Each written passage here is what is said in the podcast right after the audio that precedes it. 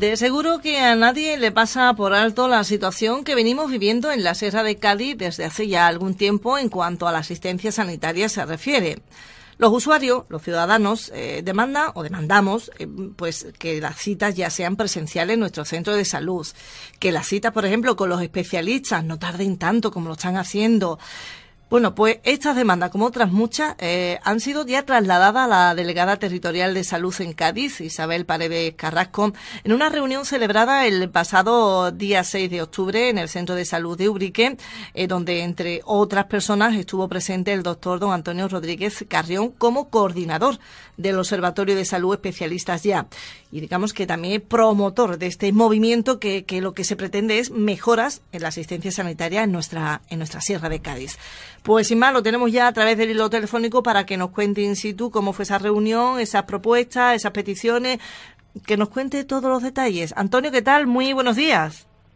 Hola, buenos días María José, buenos días a todos los oyentes de Radio Arcos en este lunes que yo creo que puede ser de gran interés para todos ellos, que afecta a una cosa muy importante para todo el mundo, como es la salud, y es la asistencia sanitaria. No son simplemente consejos de hábitos saludables, que son muy importantes, sino cómo es la asistencia sanitaria que tenemos y cómo podemos mejorarla que poder se puede y de ello vamos a hablar. Porque, Antonio, volvemos, digamos, a movilizarnos en demanda de unas mejoras en la asistencia sanitaria, porque tal como vienen a quejarse los vecinos de, de Ubrique, pues lo hacen también los de Arco, los de Borno, los de Espera, como decíamos, la sierra de, de Cádiz.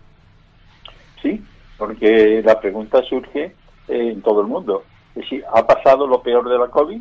La COVID sigue con nosotros, hay que tener todas las medidas de precaución que nos vaya diciendo las autoridades sanitarias, pero lo peor ha pasado, todo el mundo lo sabe, y también el señor consejero ha dicho que hay ya una estrategia diseñada para mejorar la asistencia sanitaria después del COVID, que el COVID ha descubierto que hay una serie de cosas que hay que mejorar y en ello estamos. Pero claro, queda la duda, eso es lo que nos dicen siempre los políticos desde hace muchos, muchos, muchos años, que vamos a estar, estamos en ello, que vamos a mejorar, pero sin embargo hemos visto que la COVID ha tirado de la manta y hemos visto muchas creencias. Y esa es la pregunta que nos hacemos todos. ¿Estas creencias van a seguir permanentes con, con nosotros?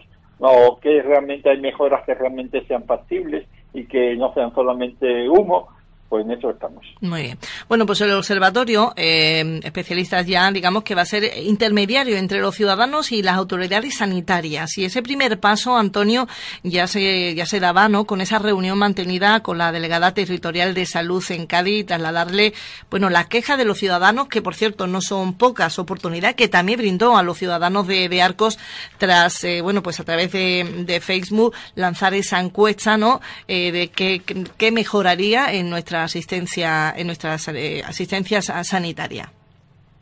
Sí, esto surgió todo porque eh, a primero de octubre, ya digo, y teniendo la reflexión y las quejas de muchos ubriqueños de cómo está la asistencia sanitaria por vía telefónica, presencial, las grandes demoras, pues eh, hicimos una invitación a todos los alcaldes de la Sierra de Cádiz y mandamos un escrito eh, diciéndole que, en fin, estamos estudiando eh, cuál es la problemática actual, que esto afecta a toda la Sierra de Cádiz algunos dirán que toda Andalucía, toda España, bueno, pero nosotros vivimos en la Sierra de Cádiz con unas características peculiares y entonces pues eh, le mandamos una carta diciéndole que eh, vamos a hacer eh, un estudio de toda la sierra, particularmente de Ubrí, que por donde recibió, pero que afecta a toda la sierra y entonces pues si querían sumirse, sumarse, perdón, los ayuntamientos a preguntar a sus ciudadanos cuáles son las características de asistencia sanitaria que reciben cada municipio para después unificarle y hacer una estrategia común, pues ahí estaba.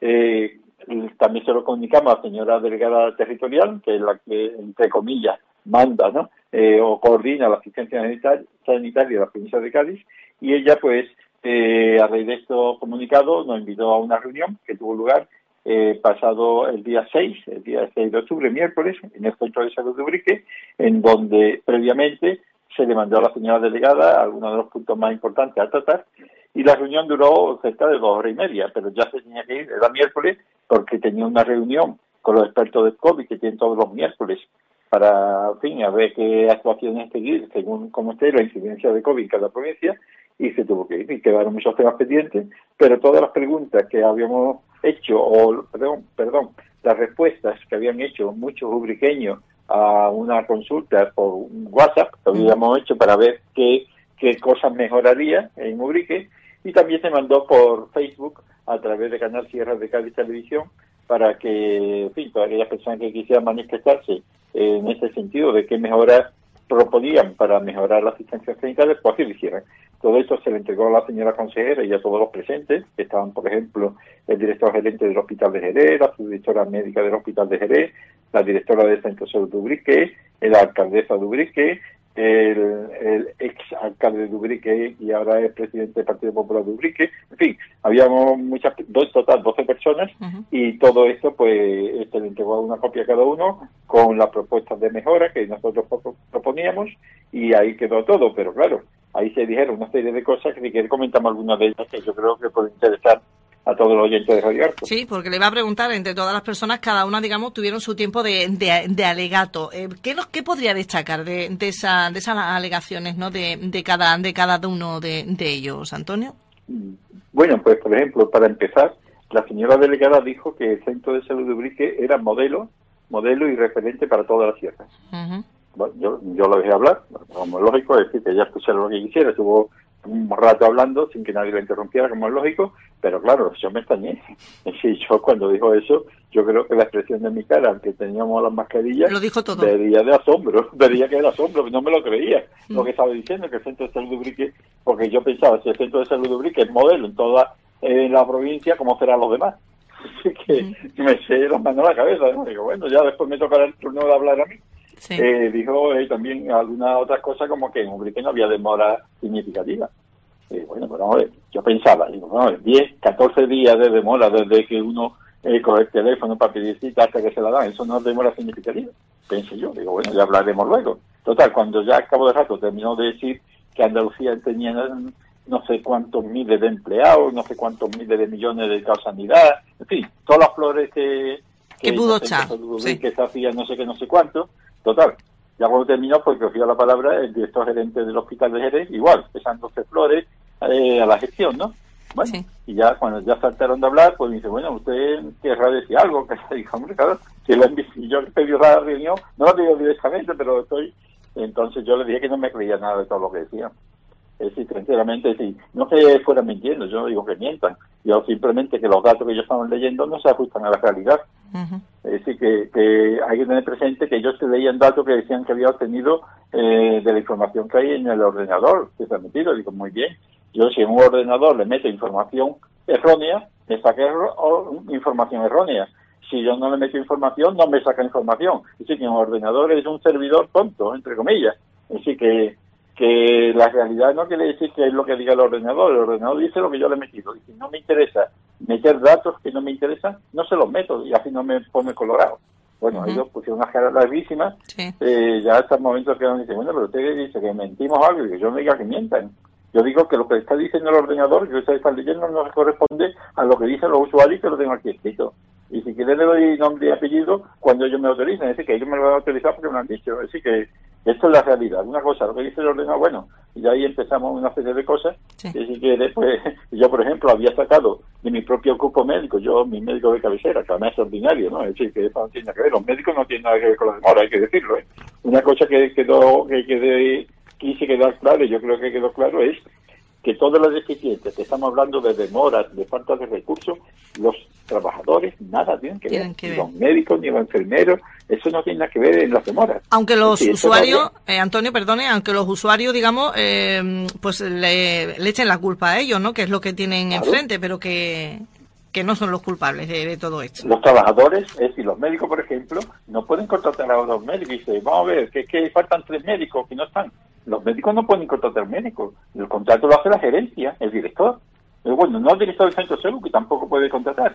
El director tiene que decirle a la gerencia, a Jerez, al director del hospital de Jerez, que además es gerente, y que mire usted que hay tres médicos que faltan porque están de vacaciones o porque se han puesto enfermos, por lo que sea. Entonces el gerente el que puede contratar médicos pero no, no, no, no, al este lado no puede contratar al médico ni al enfermero. Es decir, que, que eso hay que tener presente. Y si falta, y si, y si faltan teléfonos, el médico no puede pagar de su bolsillo teléfono ni contratar a nadie para que coja el teléfono. Eso tiene que ser la dirección de, de la gerencia. ¿Me explico? Que muchas veces lo pagamos con, con y dice que no cogen el teléfono. A lo mejor que faltan teléfonos, faltan personas, sí, pero no tiene la culpa el médico, ni lo tiene el enfermero. ¿Me explico? Sí, sí. Así que, que estas cosas son importantes, son muy importantes para que cada cual asuma su propia responsabilidad. En ese aspecto, le pregunté allí, delante de todos, eh, porque yo no sabía la respuesta, pero quería que se dijera públicamente, cuál era la responsabilidad del director del Hospital de Jerez, que a su vez es director de la Sierra y director gerente de todo esto. Y me dijo que la responsabilidad de él era contratar al personal, es decir, a los médicos, a los enfermeros, a los celadores, al que haga falta, siempre previa petición del director del centro de salud, que el director no lo pide, no lo mandan, porque lógico, él no puede estar al tanto de todo, y suministrar el material que haga falta. Es decir, si hace falta un electrocardiograma, si hace falta, eh, perdón, un electrocardiógrafo, si hace falta un aparato para azúcar, si hace falta rayo X, el director lo pide y el director gerente lo dará o no lo dará bajo su responsabilidad. Esto no tiene culpa del director, el director tiene la responsabilidad de pedirlo. Si no lo pide el director, la culpa es del director por no haberlo pedido. Es no sé, ahora los trabajadores no tienen, el trabajador tiene que trabajar en sus funciones y punto. Ya está. Es decir, que no, que ahí, y entonces la organización de los centros de salud depende del director del centro de salud. El director del centro de salud no puede decir, no, estos son órdenes de Sevilla, no, estos son órdenes de Jerez, y quitarse eh, la patata caliente encima. No, no, mire usted, la organización del centro es de usted. Si usted no dispone de médicos, usted los pide.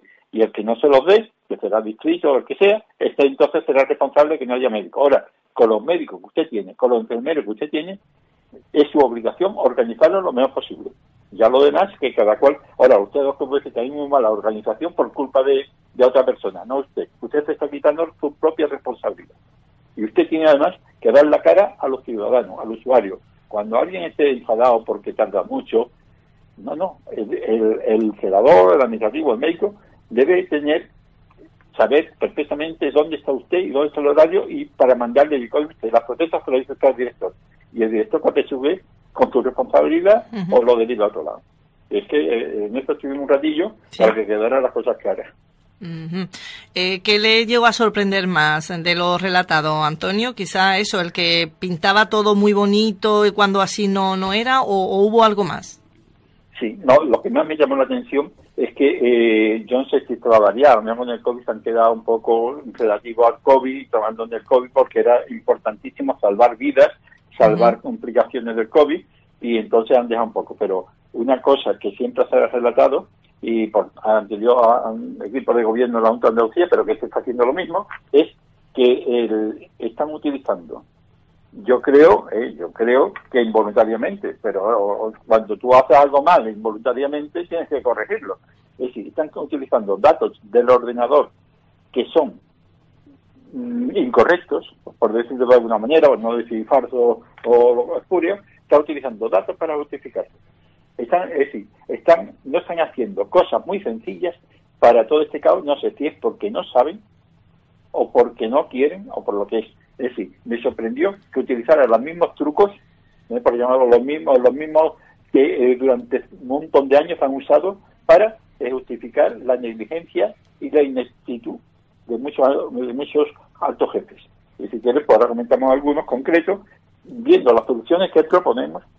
Yo creo que se está viendo, cuando tú propones una solución, que hay un problema. Tú no vas a poner una solución a algo que no hay problema. Entonces, y, porque el tiempo es que, claro, vuela y no da tiempo.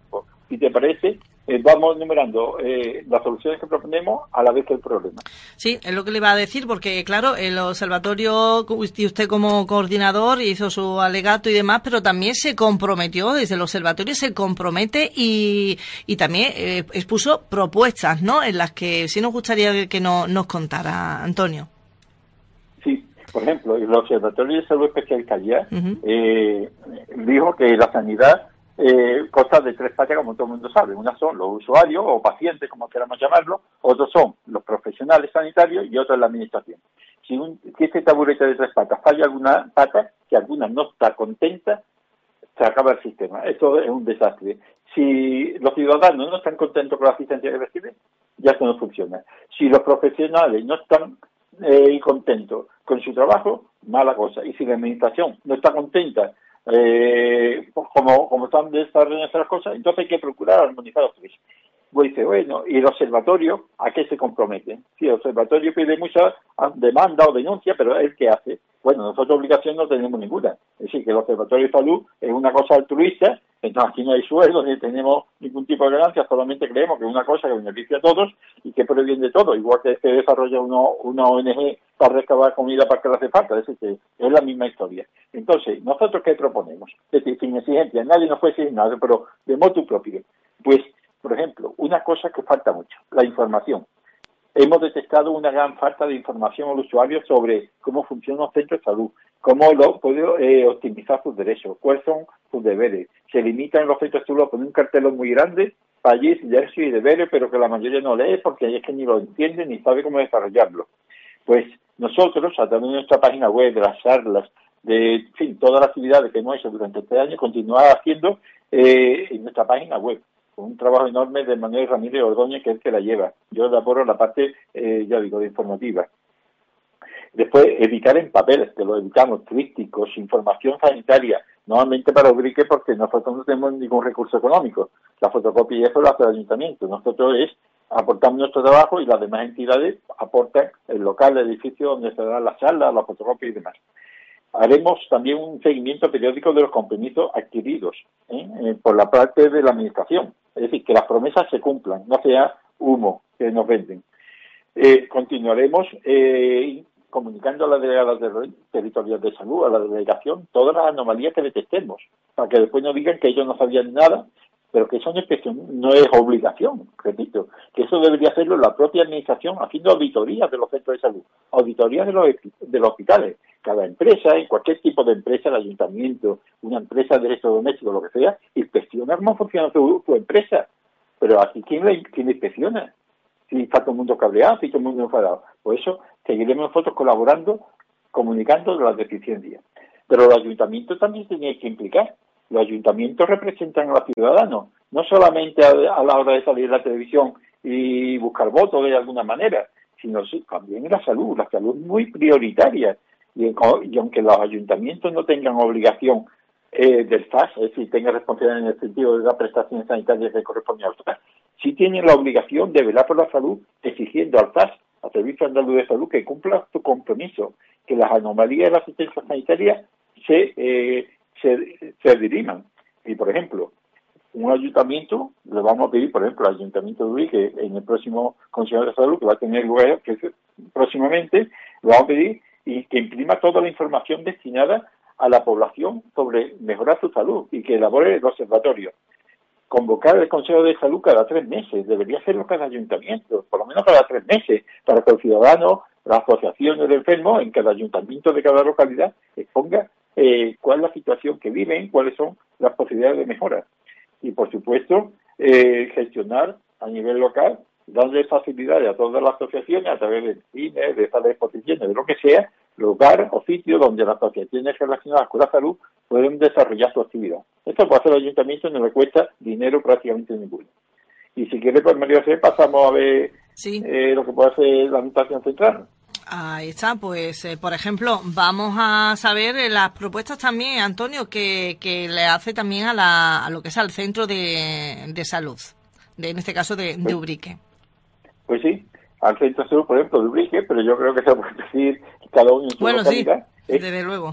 Que, es que se cumpla lo que eh, prometió el consejero de salud, que son una consulta, las consultas clínicas, cuando uno va con un problema clínico, me duele aquí, tengo este problema de salud, por lo menos 10 minutos por paciente en, la agenda y que supriman este, este, esta cosa que es absurda, que no tiene sentido, que es que la misma hora, por ejemplo, si María de si tú tuvieras cita ahora, por ejemplo, ahora son eh, aproximadamente las, do, eh, las, 12.40, ¿no? Sí. Pues eh, pues eh, tú tienes cita a las 12.40 y cuando vas allí a tu médico, tú te crees que te va a dedicar 10 minutos de media es decir, porque es todo lo que está estipulado en la agenda, 10 minutos cada uno, y resulta que en ese tiempo, pues hay otro que tiene la misma hora, otro que tiene la misma hora, y dice, ¿cómo? ¿Cómo puede haber dos, tres, cuatro personas a las 12.40? ah, y el siguiente está a las 12.50. ¿No va a dedicar dos minutos cada uno? ¿Esto cómo es? Y es que han ido personas sin cita al centro de salud, usted, yo tengo que verme hoy, no hay cita, me dan cita para cinco días. Y dice, bueno, pues venga a las 12.40. Hombre, a misma hora mía, pero es que después habrá otro a la una, es decir, que habrá muchos, estos se llaman bici, que son números repetidos a la misma hora. Eso no puede ser, eso no puede ser. Es decir, habrá un médico que estará destinado a urgencia durante esa mañana, por turno, como sea, que atenderá a quien más necesita. Pero tú no puedes meter en la misma... Es como si en un cine, tú te sientes en el cine dan una entrada con la misma butaca que se sienta uno encima tuya en el cine. Y dices, ¿cómo es? Y ahora ha llegado otro y dices, ¿cómo? La misma butaca, tres personas. ¿Eso eso cómo puede ser? Pues así como funciona. Eh, Antonio, sí le iba a pedir, perdón, eh, le iba a pedir un poco de, brevedad, digo, para que nos dé tiempo a, comentarlo todo. Claro, mm, porque nos queda nada, poco más de, un cuarto de hora si acaso. Por eso le digo. Pues, pues, por ejemplo, la otra cosa es el acto único. Que cuando tú vayas al centro de salud, te hagan todas las cosas en, la misma consulta, no te caes varias veces al día. Hay cosas que a lo mejor una analítica de sangre tendrás que ir al día siguiente porque te tienen ayuda. Pero si un electro, una, una análisis de azúcar negro, una radiografía y te puedes hacer todo el mismo día, que no te hagan volver y después te ponga el mismo día, te pone el diagnóstico y el tratamiento. Si es que puede ser. Otra de las cosas, por ejemplo, es que los médicos no se dediquen, y además eso lo reivindica ellos, es una, no es que es una petición de ellos, que no sea todo el tiempo atender enfermos, que los médicos además tienen que tener eh, reuniones para tratar temas de salud, es decir, temas de lo último que ha salido en medicina, las nuevas enfermedades, el COVID o, cualquier otra cosa, deben tener sus reuniones de formación, de formación continuada y de investigación. Y también tiempo para educar en la salud, tiempo para ir a la radio, tiempo para ir a la televisión, tiempo para reunirse con asociaciones, darle charlas, darle consejos, darle talleres. Hay una cosa que es fundamental, es eh, quitar las demoras. Eh, no se puede demorar de más de 24 horas, que es la demora cero. Es decir, si yo pido cita para hoy, me tienen que atender en 24 horas. Si no, ya hay demora. Ahora, demora de 3, 4 días o 5 o 6, ya sea de 2 semanas, es un disparate. ¿Y cómo se puede alegrar de eso? Eh, en mi opinión, voy a decir una cosa muy breve por mi experiencia y lo que he escuchado, pero no es factible. Es importantísimo mantener lo que ya se ha instaurado la consulta telefónica para casos que no precisan asistencia presencial. Es decir, que si yo voy a pedir eh, que doctor, mire usted que le llamo por teléfono o quiero que me llame, porque simplemente para recoger la ecografía que se la tengo que llevar al ginecólogo. La ecografía que me hice y que la tiene usted, vale, pues dice, mira, pues entonces todavía le han demostrado eso pasa cuando pueda. Pues eso no tengo yo que perder toda la mañana, sacar número y a la consulta, eh, allí en la sala de espera que va a tasar porque hay mucha gente que no. Eh, mantener la consulta telefónica solo para casos que se pueden atender perfectamente por teléfono. Con eso quitaría muchísimas, muchísimas citas que, que, que eh, hacen demora. Y eso te pueden dar muchas citas de este tipo al cabo del día. ¿eh? Después, otra de las cosas es poner sustitutos. A los médicos, cada vez que esos médicos faltan, porque están de vacaciones, porque están enfermos, porque están eh, en fin, de salientes de guardia. Y entonces siempre vienen con el mismo cuento, con la misma historia. Es que no hay médico, es que no hay médico. Pero vamos a ver, no hay médico porque ustedes lo han echado. Ustedes o los que estaban anteriores. ¿Por qué? Porque resulta que son los que menos cobran de toda, de toda España y entonces ellos van buscando que a un sitio donde pueden ganar suficiente para comprarse un piso, para comprarse un coche. Eh, oye usted, que no están pidiendo, y el vida laboral. No que hoy está un mes aquí, dos meses allí, ya eso se está mejorando, pero todavía eh, hay que luchar por ello. Estabilidad laboral y un sueldo para que los médicos no se vayan. Y, por supuesto, en los sitios donde sea complejo, eh, que haya médicos, porque son, por ejemplo, eh, pueblos que están muy aislados, digo yo, Ubrique, Benocá o Villaluenga, pues incentivarlo como se ha hecho siempre. ¿Cómo? Pues, pues un complemento de sueldo, aumentar de dos puntos para antigüedad para traslado y demás. Por supuesto, eh, una cosa importante es que si no hay médico, porque de verdad ya han ido y no hay, pues aumentar el horario de trabajo voluntario, como seríamos horas extras. Eso lo hacen en toda la fábrica. Hay que empleados, por ejemplo, eh, con inglés, digo yo, en Navidad que necesitan más empleados, pues mira, en vez de trabajar las ocho horas o siete horas y media reglamentarias, el que quiera, voluntario, puede ser dos horas más o tres horas más y se le paga ah, llegando a un acuerdo. Pues los médicos lo han hecho en verano, se hace en verano. Es decir, que como muchos que van de vacaciones, enfermeros, médicos y demás, pues entonces el médico voluntariamente que quiere, pues por las tardes, esas dos, tres, cuatro horas se le pagan como hora extra y ya suple la carencia de médicos, cosa que no se está haciendo, eh, o lo hacen muy poco. Es decir, que son soluciones que hay que, que hay que, que hay que aplicar. Por supuesto, hay que poner en todos los centros de salud un cartel, quién es el director y a qué horario te puede atender, ya sea presencialmente o por teléfono. Lo que no puede ser que estén escondidos y, no dar la cara. Y por supuesto también es optimizar la recepción de consultas telefónicas. que hacen falta más, más comprar teléfono, un teléfono vale muy poco dinero para los miles de millones que ya se va a dar la asistencia sanitaria, y poner más personal, o, o por lo menos, o, el mismo, aumentarlo en ciertos momentos del día. Por ejemplo, si la mayoría de las personas tienen citas eh, de 8 a 11. Bueno, pues parece que hemos perdido al, al doctor Rodríguez Carrió. No sé si él no, nos, nos escucha, pero vamos a tener... No, se ha cortado. Vamos a intentar de recuperarlo para que nos siga contando, eh, bueno, pues eh, esa, esas propuestas que hace, en este caso, al Centro de Salud de Ubrique, como puede ser al Centro de Salud de cualquier otra localidad de la Sierra de, de Cádiz. Vamos a intentar de recuperarlo.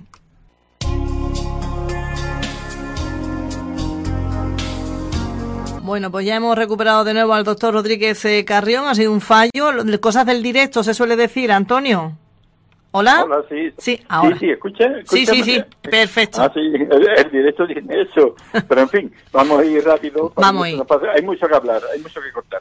Mira, si te parece, María José, vamos a seguir con el hospital de Villamartín, que también es importante, porque es el hospital comarcal de referencia. Cierto. Eh, se, ha, se, ha, pedido que en el caso de Ubrique, concretamente en el caso de Ubrique, eh, se reanude las consultas de medicina interna y de traumatología, que ya se consiguió, eh, que venían especialistas a Ubrique, y que ahora con el COVID, pues con el motivo de evitar aglomeraciones y demás, pues se suspendieron y que se amplíen también además a ginecología y oftalmología, es decir, a las consultas de cine y de ojos.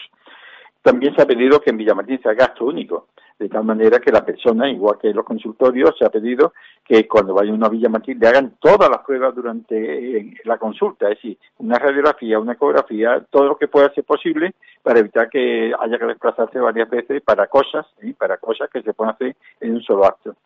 También, por supuesto, implantar el DIRAYA, sistema informático, ¿Qué eso qué es?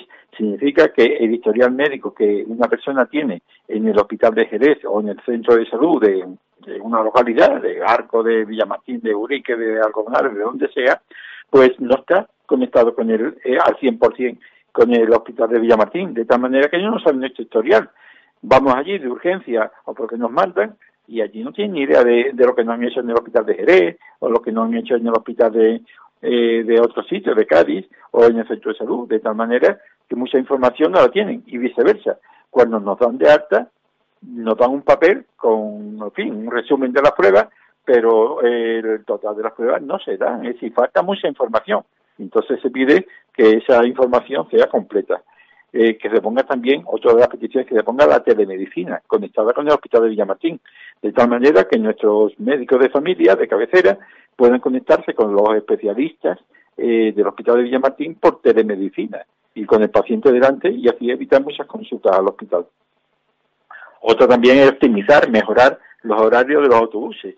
Eh, y bueno, mejorar los horarios en el sentido de que eh, las personas que van al hospital, en el hospital, adecuen el horario de consulta para estas personas con su con su autobús, porque si no muchas veces le dan un horario que después a la hora de coger el autobús no tiene la persona forma de volver a una hora adecuada, se tiene que estar allí un montón de horas, tiene que comer en, en, en Villamartín, en fin, cosas que se podrían mejorar.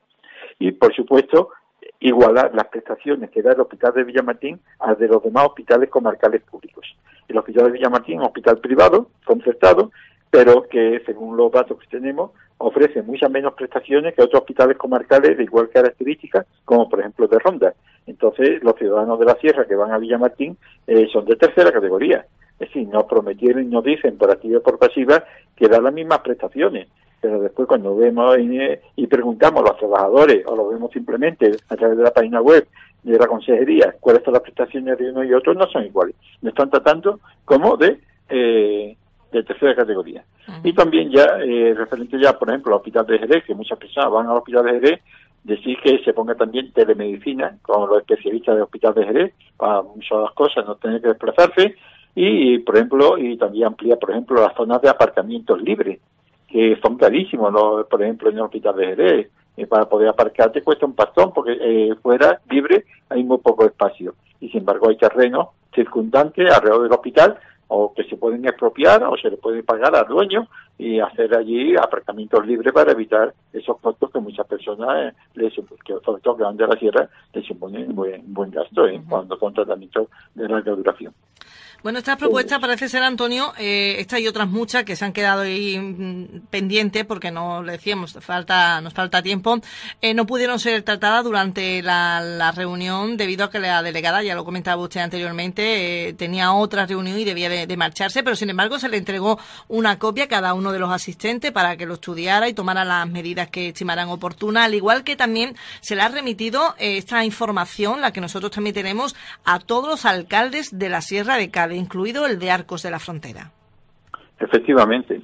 Todavía no hemos recibido respuesta, se mandó la semana pasada, eh, pero en fin, tampoco la necesitamos, sino simplemente que no pueden alegar que ellos no desconocen eh, de estas penurias que están pasando sus ciudadanos. Es decir, que si a partir de ahora los alcaldes, los concejales de salud, y pasan un kilo de todos estos problemas y que el ciudadano señal de que no le interesa mucho la salud de su de sus padres, sus amigos, de sus vecinos, le interesa más otros asuntos. Así que yo creo que estarán trabajando ya en ver, en hacer una encuesta. Primero, yo creo que lo más lógico es hacer una encuesta eh, a través de los medios, eh, cuál es lo que dicen los ciudadanos de cada localidad, que tengan sus propias, y esa encuesta analizarla y pasarla a la delegada territorial para que la analice. Y habrá temas generales, pero esto es lo que dicen los ciudadanos y no lo que dicen los ordenadores. Yo creo que eso es lo primero. Yo creo que eso sería lo primero. Y también decir que esto se ha mandado también, todo esto estamos hemos leído, un montón de las quejas de los ciudadanos, se ha mandado al consejero. Eh, se ha mandado eh, por vía telemática al consejero, al viceconsejero, a la viceconsejera de salud. Eh, también se le ha mandado a don Antonio Sanz, que es viceconsejero de la presidencia del gobierno eh, donde está Vendodo, pues que manda, Vendodo es que manda Supremo, pero está siempre de viaje, pero el que reparte el bacalao es don Antonio Fam, que es de Ubrique y que además era un gran, eh, en fin, colaborador cuando se le mandaba de especialistas médicos. ¿Y por qué se ha mandado a viceconsejero de presidencia? Porque él conoce perfectamente la problemática de la sierra, porque vino muchas veces a Ubrique participó en el Parlamento, y ahora tiene la ocasión de dirigirse al consejero, en fin, se verán todos los días, eh, de salud y al viceconsejero se conocen perfectamente y explicarle que esto es así, y que esto es así, y aquí no hay amenaza de ningún tipo, pero yo estoy seguro que los ayuntamientos de, ya lo han hecho, de espera que lo hizo, fue a una manifestación a Jerez con autobús y demás, pero en fin, yo creo que los alcaldes, eh, los, vocales eh, de, de estos ayuntamientos, los partidos políticos en la oposición, todos se van a mover cuando conozcan y están conociendo cómo es la asistencia sanitaria a la Sierra de Cádiz y que la verdad eh, yo creo que, que no pueden mirar para otro lado. Es decir, que es muy duro lo que sufre la gente. Ya la gente no se, no, no solamente eh, que se muere, que se muere gente, porque con el COVID muchas enfermedades crónicas se han dejado un poquito de lado, pero si encima hay demora y hay muchos que tienen que pagar consultas privadas de médicos privados y las consultas privadas gastándose impactos cuando no lo tienen, cuando no lo tienen. Es decir que esto es muy duro, esto es muy serio y yo creo que esto va a ser un punto de inflexión para que a partir de ahora, sin, ya digo, es un tema organizativo como hemos visto, con una mejor organización y escuchando a profesionales y pacientes, la administración se puede apuntar a un buen punto y mejorar todos los puntos. Mejorar los ciudadanos, mejorar los profesionales y la propia administración se puede apuntar al punto de que ha escuchado y ha obrado como cree que debe obrar. Yo creo que es muy sencillo en las soluciones, preguntando a los profesionales y a los, y a los usuarios, encontrarán soluciones muy sencillas, muy factibles y fáciles de llevar a cabo todo para mejorar también nuestra nuestra salud, por, eh, por supuesto, cuidar nuestra salud que es tan importante. Antonio, mil gracias. Seguramente que seguiremos hablando de este tema cuando usted lo cree oportuno, haya más información por una parte o por otra. Eh, lo trataremos aquí en este en este mismo programa, si le parece bien. Así que muchísimas gracias, como siempre, por la atención prestada a esta casa. Pues nada, ha sido como siempre un placer, María José, y un cordial saludo a todos los oyentes de, de Radio Arcos. Gracias, buenos días. Buenos días.